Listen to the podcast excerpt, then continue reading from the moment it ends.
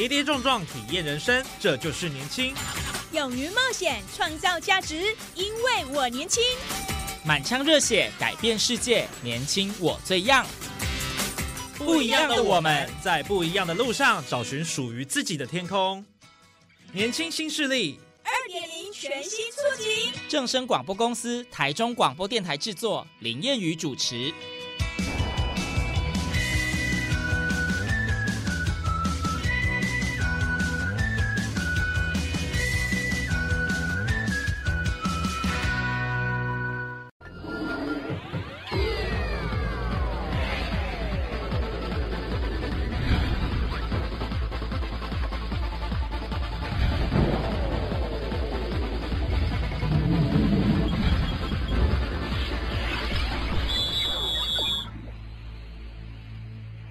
听众朋友，大家午安，大家好，欢迎收听《年轻新势力》，让你利滚利，让我们一起寻找你的理财方程式。我是谚语，我是优君。好，今天这一集是我们全新特别企划——理财 FQ 大对决。哎，每一集会邀请国中生或高中生来进行 PK，期盼呢大家从小都可以培养正确的消费跟金钱价值观，建立理财投资的正确思维。没错，我觉得就是透过这样的答题方式呢，其实我们在出题的时候有特别去想说，我们不是要考倒大家，而是希望透过这样答题的方式，我们可以学习到一点点知识，这就是我们今天最重要的目的。没错，好，那在进入正式考题之前，先进一段我们的比赛规则。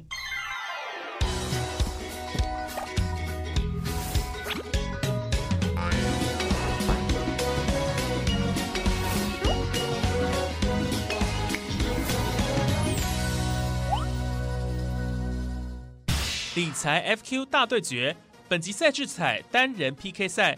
主持人念完题目及三个选项后，两名参赛者轮流答题，每答对一题得一分，答错不倒扣。作答时，假如未答对，则答题权转移至另一位参赛者，累计分数最高者即为最终的赢家喽！同学们，加油啦！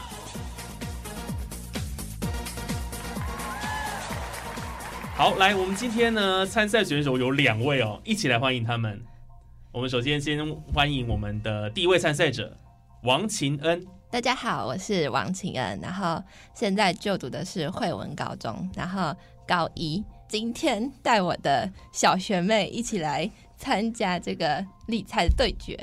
嗯，大家好，我是林玉珍，我就读东风国中，现在国二。两位是国中的学姐学妹，学姐一起过来。但是现在秦恩是在惠文高中念书，好学姐学妹大对决，这应该蛮好看的，很精彩的哈。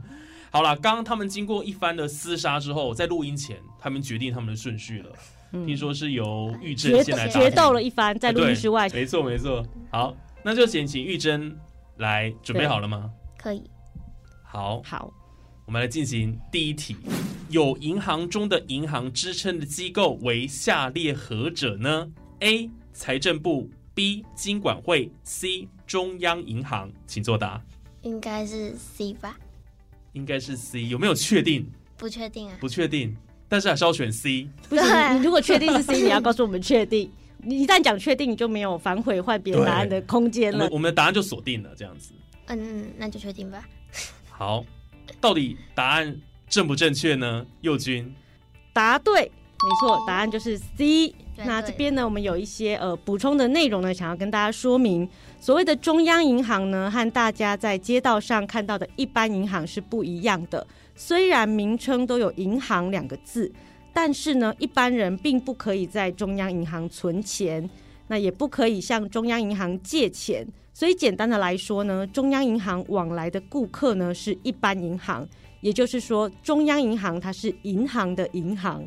那一般民众呢，从银行里面领的钱，就是从中央银行来发行的。而银行的钱不够的时候呢，也可以向中央银行来借钱。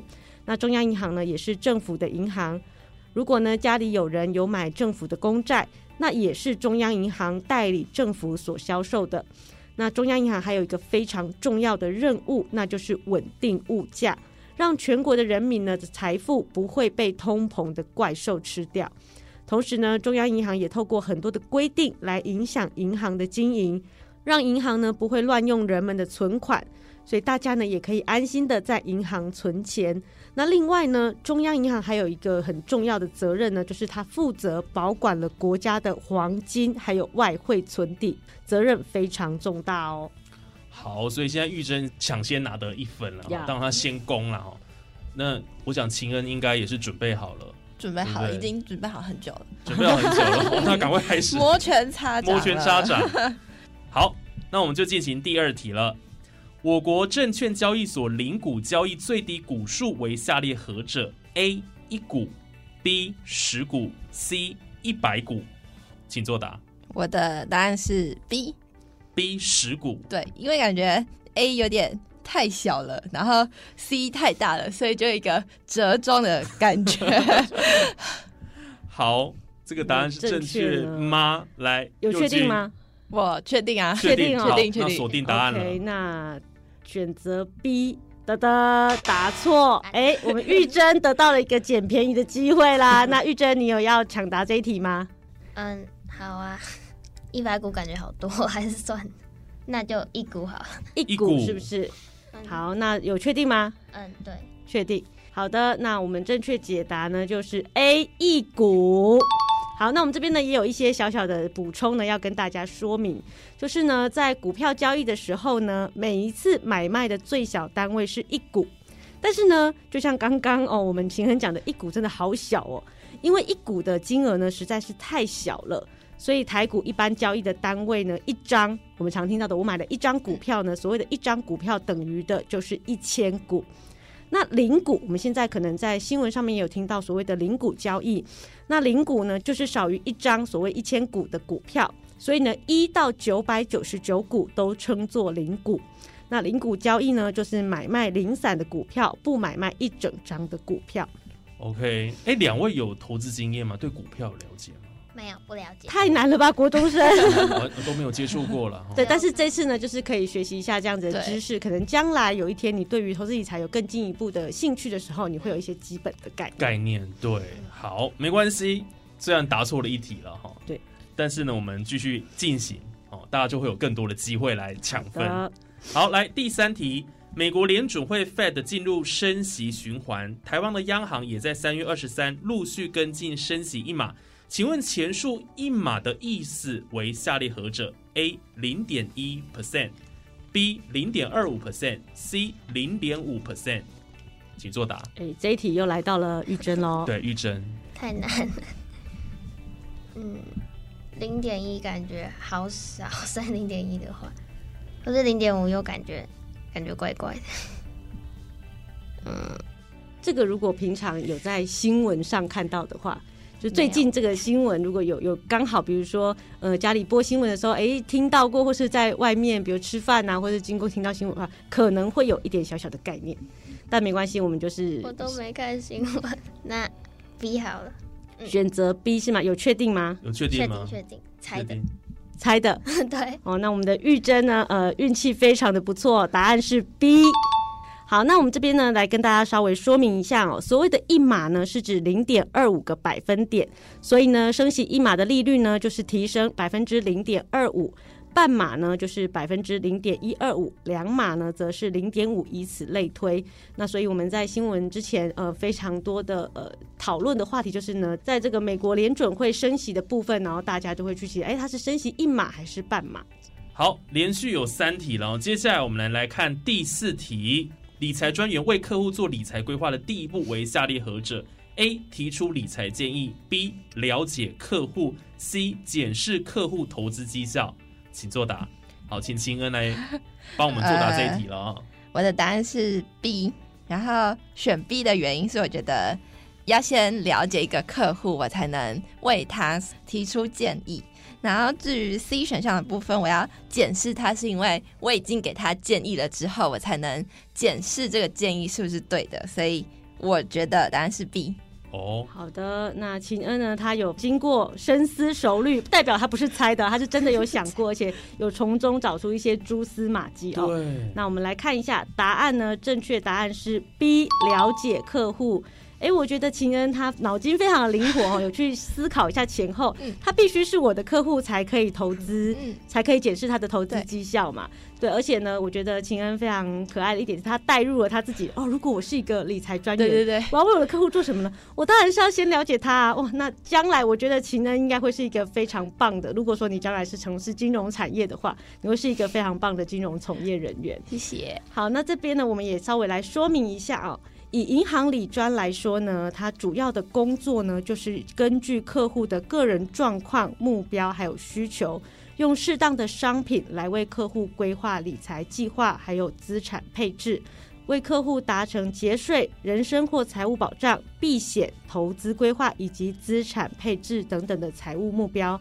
那一位称职的理专呢，他必须充分的了解各种金融商品的属性还有风险所在，那才能为客户配置适合的财务工具或计划。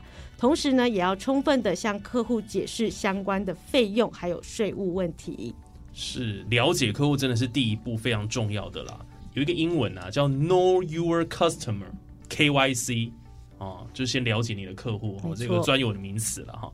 好，进行到第五题，有关我国股票市场证券交易手续费收取对象，下列何者正确呢？A. 仅就买方收取；B. 仅就卖方收取；C. 买进卖出双方均收取。好，要回到我们的玉珍了啊。嗯，应应该是 C 吧，因为因为交易是互相的感觉，只收一方，感觉不太公平的样子。嗯。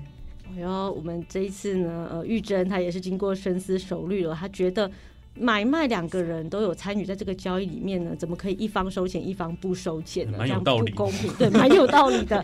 好，那我们来公布答案，正确解答呢就是 C，买进卖出双方呢都要收取。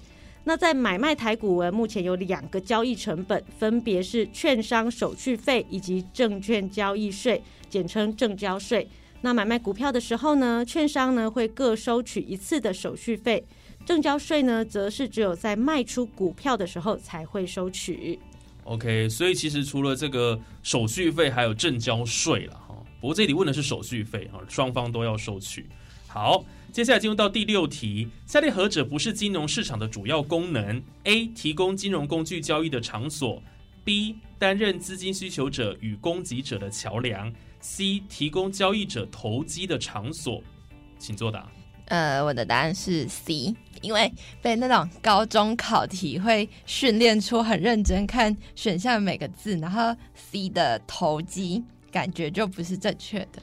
哦，这是一个比较贬义的词，感觉想不太不太正派的感觉。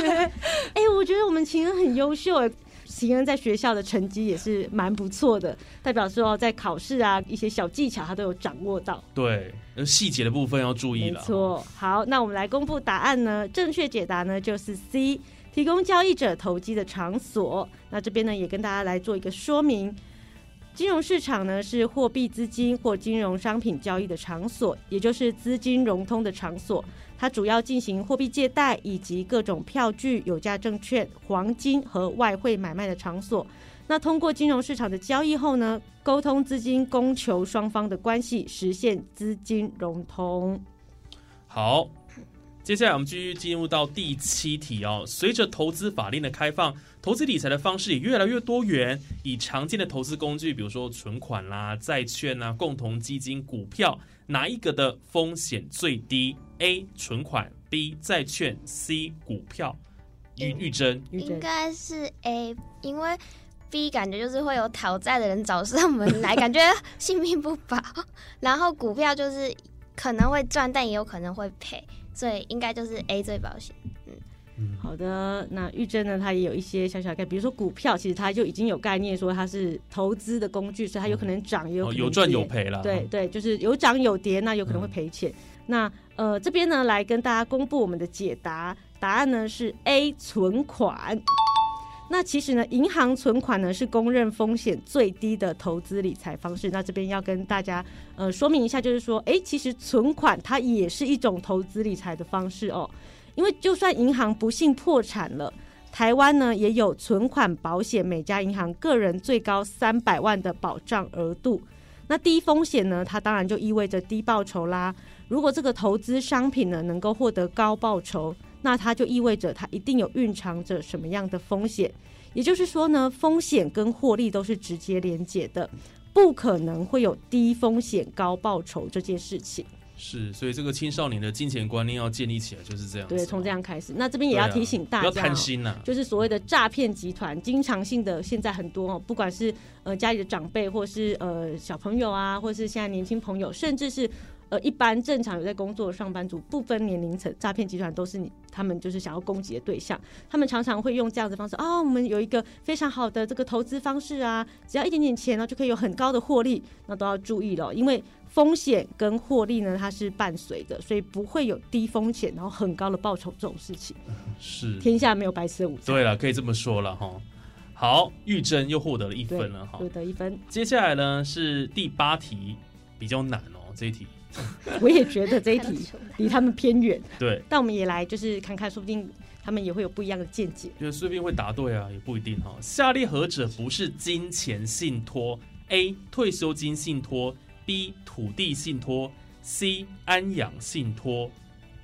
呃，我的答案是 C，因为我是 B 跟 C 在犹豫，因为 A 有退休金，已经有金了，所以我一定先删掉，然后。我自己对于安养信托的解读，应该是关于安养服务啊，或者是长照，就是现在高龄化的社会嘛，所以安养信托可能是跟呃老人的长照，或者是呃银发的那些社会有关系，所以我选择的是 C。我们秦恩呢，呃，选择的答案呢是 C 安养信托。那我们现在要宣布，就是哒哒答错。那哎，我们玉珍又得到了一个捡漏的机会。嗯，我觉得应该是 A 吧，没听过退休金信托的东西，因为土地感觉就是放着那边，然后就是可以给人买，然后他就会有钱这样。然后安阳信托可能没听过，不过感觉就不是。所以你你你认为是 A 退休金信托？听起来就怪怪的。哦，你觉得它好像不是很合理的感觉？我没有听过这样子。嗯。好的，那接下来没有捡漏了，因为就只有三个选项，所以呢，我们要来公布答案了。呃，正确答案呢是 B 土地信托。哇，太伤心。对，那我们来说明一下为什么呢？那我们这边有一些小说明，因为这一题是比较难的，所以我们会有一些举例的案例来让大家比较清楚的了解这个是怎么一回事。那 B 呢，土地呢，它其实是属于不动产，并非金钱。哦，所以就是我们才会选 B 来作为它就是不动产的一种一种资产形态，它并不是金钱信托哦。那所谓的不动产信托呢，就是将房屋、土地等不动产跟银行来签订一个信托契约，把不动产信托过户登记给银行，由银行来按照信托契约上面的约定内容，帮助委托人呢管理他的不动产，那把不动产的收益啊，按照委托人的意思来运用。那举一个例子来说呢，来七十五，呃，七十五岁的李爷爷名下呢有三间房屋，一间自己住，两间出租。但是呢，李爷爷觉得自己的身体健康呢渐渐的走下坡，行动呢也不太方便，记性也越来越差，所以他决定呢，趁着自己心智还很清楚的时候呢，把名下的房屋交给银行来做信托。这个信托合约呢，受益人就是他自己。那根据契约呢，房屋会先过户给银行，那银行呢会按照李爷爷的意思替他管理这三间房地产，每个月收到的租金呢会支付四万元给李爷爷作为生活费，剩下的呢他就把它存在银行生利息。这个我们刚刚提到的存款是最低风险的投资理财，那就是李爷爷年纪也大了，他可能觉得哎这样子是比较符合我的需求的。那契约中呢还有定定了一条。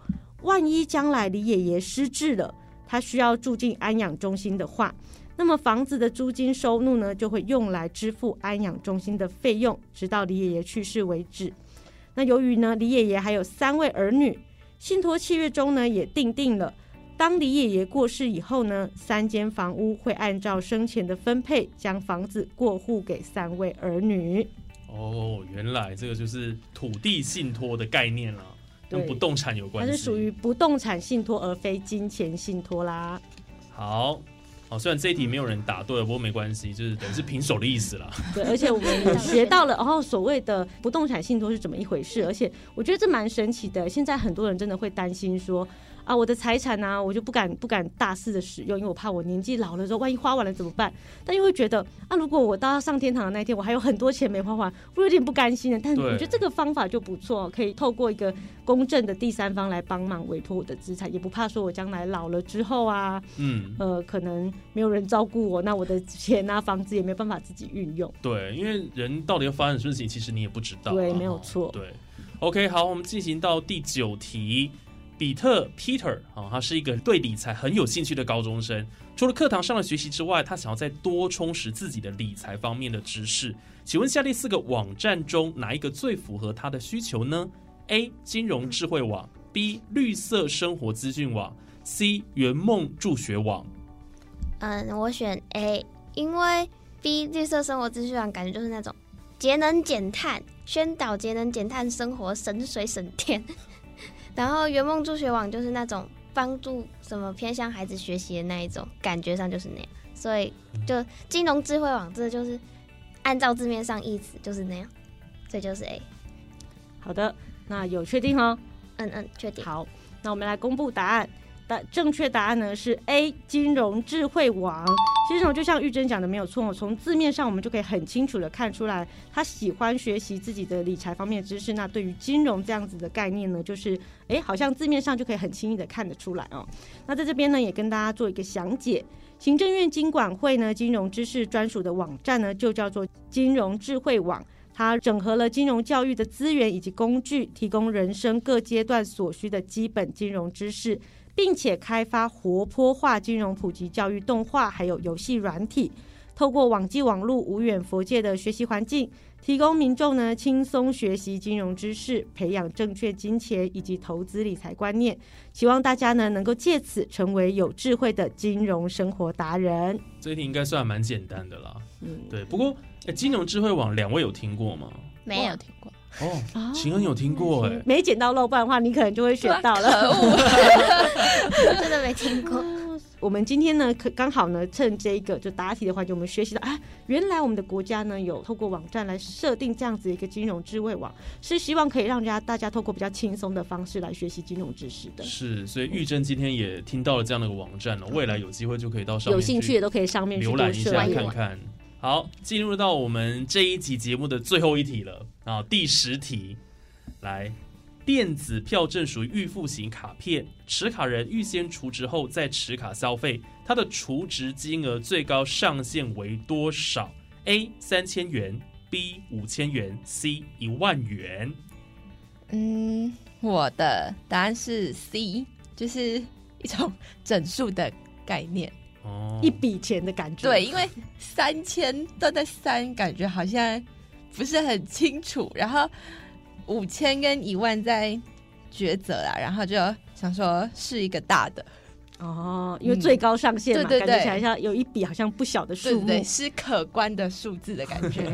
好的，意思就是说对秦而言，三千五千不看在眼里，什么意思啊？可观的，可观的数字，因为它最高嘛，它最大值，所以选最大那个大数字，又运用了你这个经常考试的这个逻辑思考的方式，最高圈起来的那种感觉。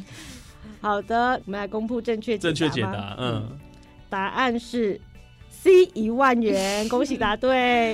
那我们呢这边也来跟大家说明一下关于我们这个电子票证的储值的部分哦。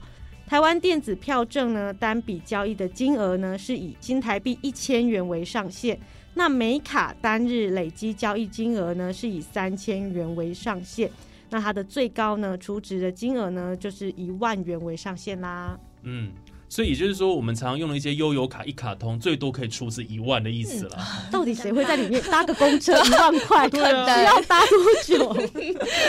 我国小同学跟我说，他有两张悠游卡，一张存两千，一张存存五千。那蛮多的耶。他说那是压岁钱，他压岁钱都存我记得就是悠游卡现在可以拿来消费吧，就是不一定要去大众院也是，对对对对对。现在有很多的，比如说超商啊、饮料店啊、早餐店啊，或是很多商店都可以用悠游卡来，它是比较多，已经进入一个很多元支付的时代了。对。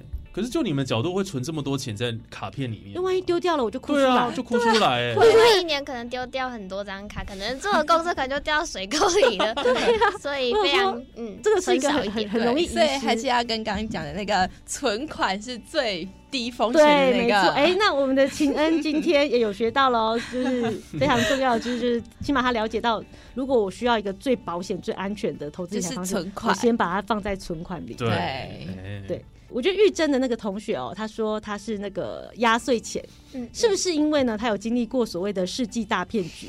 妈妈说啊，我帮你存起来，说那你帮我存在我的悠游卡里面，这样我就可以掌握我的存款。那如果放在银行存款里面，妈妈什么时候还给我呢不晓？得可能不一定。对，这很对，难说。可能不一定。对，好啦，那今天我们这样比下来，当然是各有千秋了对，大家都非常，的优秀大家非。常厉害。我刚刚看了一下笔数，呃，玉珍是五分了哈，然后秦恩是四分，啊，因为有一题因为有一题大家都都没有答答对。对，对好的，那哇，我们今天这个非常势均力敌的，其实真的是势均力差敌，。只差一题啦。对啊，都很厉害。对，但是我们刚刚也有提到嘛，其实比赛呢，就是这一次这样子答题的一个环节呢，呃，输赢也不是为了考倒大家，就是希望大家透过今天这期节目，可以学习到，可能你只记住一题，我觉得这就已经非常棒了。对，从我们今天这集节目当中，你有增加一个呃小知识小知识，理财的观念有更进一步。嗯这就是我们最大的一个收获跟目的了。没。错，好了，那我们今天的年轻新势力，让你利滚利理财 FQ 大对决圆满成功。哦 好，那也谢谢我们的秦恩跟玉珍今天的一个参与。那我们就下集空中再会喽，拜拜。拜拜说拜拜。我们想要问一下我们今天两位的参赛同学哦，参加完这样的一个呃理财的竞赛节经过目之后紧张，刺激的答题环节，对终于结束了，那有没有什给我们？心得，对对对。呃，就是因为这是比赛，毕竟还是有胜负欲吧。然后从因为你在看这是题目跟那种我一直在灌输给你观念是不一样的，因为我要学到一题，我需要先去思考说每个选项到底在讲什么，然后。也可以从问答的方式，因为我知道答案了，然后就会像我刚刚有一题，那个一股还是一百股答错之后，就会深刻的记住那个答案是什么，所以就跟学校考试一样，你答错的题目你就会记得更深刻。然后如果我一直听，呃，比如说一直听同样的知识或者是观念，我就会听久了就会放空。可是用这种我很喜欢的问答的方式的话，我有机会去表达我自己的看法是什么。对，所以很喜欢这次的节目。对好，那玉珍呢？这次的题目都出的蛮生活化的，就是像悠游卡，或是嗯一些什么安阳信托，或是什么股票啊，什么银行之类，这都是可能我们以后可能会需要用到的知识，所以现在先学了，以后就不用学了。嗯 或是以后碰到的时候，你就已经先知道答案了。对，就不用再去花更多时间再去学，因为年轻的时候学的比较快，老了可能就不知道要学多久了。哦，我觉得玉珍很很棒，就是说她不怕先学习，对呃，不以为苦哦。我们就哎，我先学就是学起来就是我的知识啊，那我以后就会用得到。真的，我们今天节目算先修班了哈，没错。大家都有得到一些知识。那我觉得，呃，奇恩也很棒。就我觉得很多人会很害怕错误或者是失败，嗯但奇恩非常棒的是，他认为他用一个非常正向的思考，我答错了这一题，我反而会非常深刻的记住它，那我就学会了。没错，从失败当中的经验汲取，对不对？会更深刻会更深刻。好，今天这一集就进行到这边，我们年轻新势力让你利滚利，下次见，拜拜，拜拜，拜拜拜。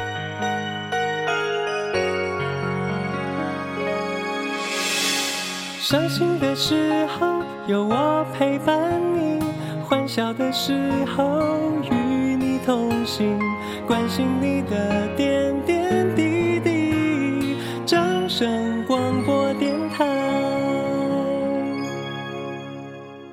台中市政府与国际棒垒球总会、中华民国棒球协会合作，今年八月三十一号到九月十号，将在台湾台北市、台中市举办第三十一届世界杯青棒赛，将有来自全球十二国代表队齐聚一堂参赛。从九月一号起到九月九号为止，台体大棒球场以及台中洲际棒球场将进行一连串赛程，欢迎踊跃为中华队加油。中华青棒代表队去年以及二零一九年分别在此世界杯中拿下亚军与冠军。本届赛事再度汇集全台高中棒球队精英，进行一连串集训后，将以最佳状态迎战世界各国强队，要以无极限的态度以及最佳的主场优势，全力争取将冠军金杯留在台湾。以上是台中市政府新闻局广告。